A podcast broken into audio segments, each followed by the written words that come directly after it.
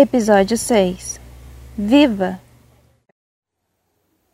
Olá, eu sou Liliane Neres e quero perguntar: o que é viver para você? O que você considera como estar vivo? Durante o nosso período de existência, temos o costume de adquirir rotinas que deixam a nossa vida em uma eterna pausa, como se vivêssemos o mesmo dia todos os dias. Ter uma rotina geralmente não é algo ruim. Ruim é se prender ao método automático, é viver sem propósito, é abrir os olhos todas as manhãs sem ter uma alegria que te dê um incentivo para levantar da cama, apenas tarefas a cumprir. Para algumas pessoas, viver está relacionado a ter uma boa alimentação ou ter dinheiro.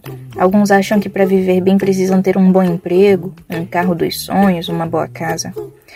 Com certeza, essas conquistas fazem parte de toda a nossa história feliz. Mas existem outras coisas que nos tornam mais completos como seres humanos. Se você não pensa assim, é hora de começar a pensar. Pense em coisas como estar com a família, curtir os amigos, os colegas de trabalho, abraçar o vizinho na data de aniversário, andar de bicicleta nos momentos de lazer, ler, brincar, cantar, dançar estar presente com você mesmo por meio de uma meditação ou de uma reflexão, ouvir música. Existem essas e outras milhares de atividades que podem dar um play de verdade na sua vida, se ela estiver meio pausada. Viver é estar de bem com a vida, com as suas emoções, na profissão que você gosta, próximo das pessoas que você ama, tendo paz de espírito de verdade. Aproveite o momento presente, acredite na vida e na beleza que ela pode revelar a você. Perceba a magia da sua própria existência. Tudo é possível desde que tenhamos boas intenções e vontade. Não se esqueça disso. Lembre-se que cada pessoa tem uma vida singular. Então não se compare aos outros que parecem mais felizes, apenas respire e seja feliz da sua maneira singular. Segundo Augusto Cury, ser feliz é não ter medo dos próprios sentimentos, é saber falar de si mesmo, é ter coragem para ouvir um não, é agradecer a Deus a cada manhã pelo milagre da vida. Ser feliz é reconhecer que vale a pena viver, apesar de todos os desafios, das incompreensões e dos períodos de crise. Se você achar que deve, siga o conselho desse grande escritor. Imagine que a sua vida é uma grande empresa e cabe a você, apenas a você, impedir que ela vá à falência. Você tem a capacidade necessária para essa realização. Apenas acredite. Como disse Charlie Chaplin, a vida é maravilhosa se você não tiver medo dela.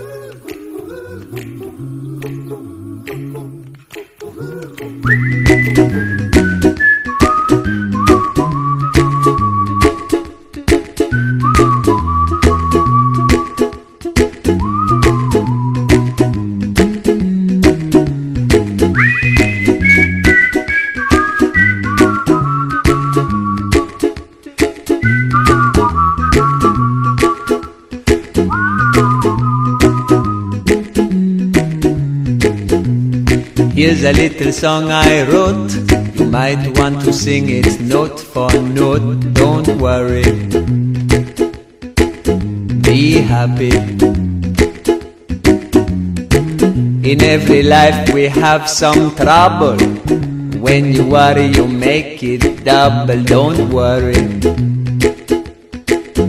Be happy. Don't worry, be happy now.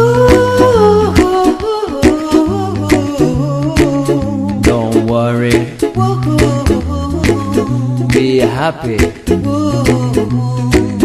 Don't worry, be happy.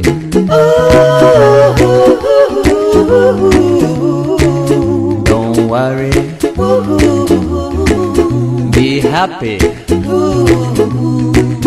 Don't worry, be happy. Ain't got no place to lay your head. Somebody came and took your bed. Don't worry be happy. The landlord say your rent is late. He may have to litigate. Don't worry. Be happy. Look at me, I'm happy.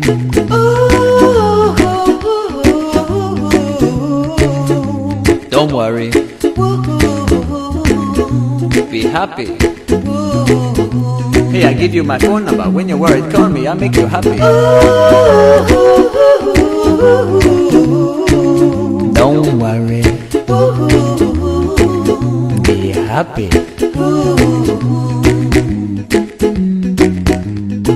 Ain't got no cash, ain't got no style. Ain't got no girl to make you smile, but don't worry.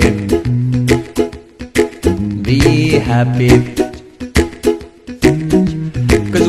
You worry, your face will frown, and that will bring everybody down. So don't worry. Be happy. Don't worry, be happy now. Don't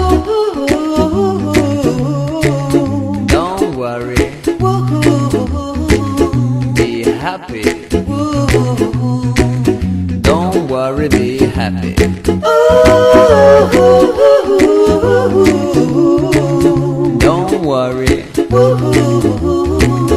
Be happy. Don't worry, be happy. Now there is the song I wrote. I hope you learned it note for note like good little children. Don't worry.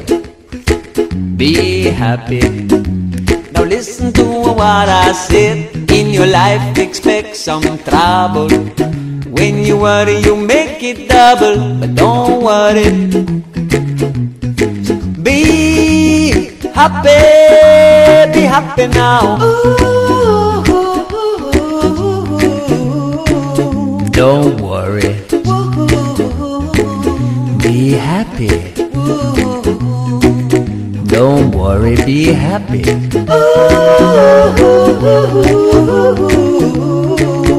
Don't worry. Be happy. Don't worry, be happy.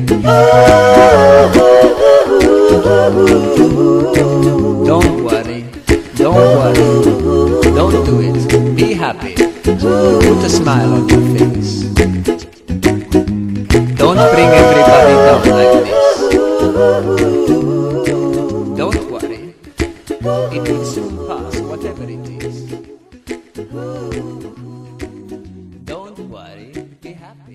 oh.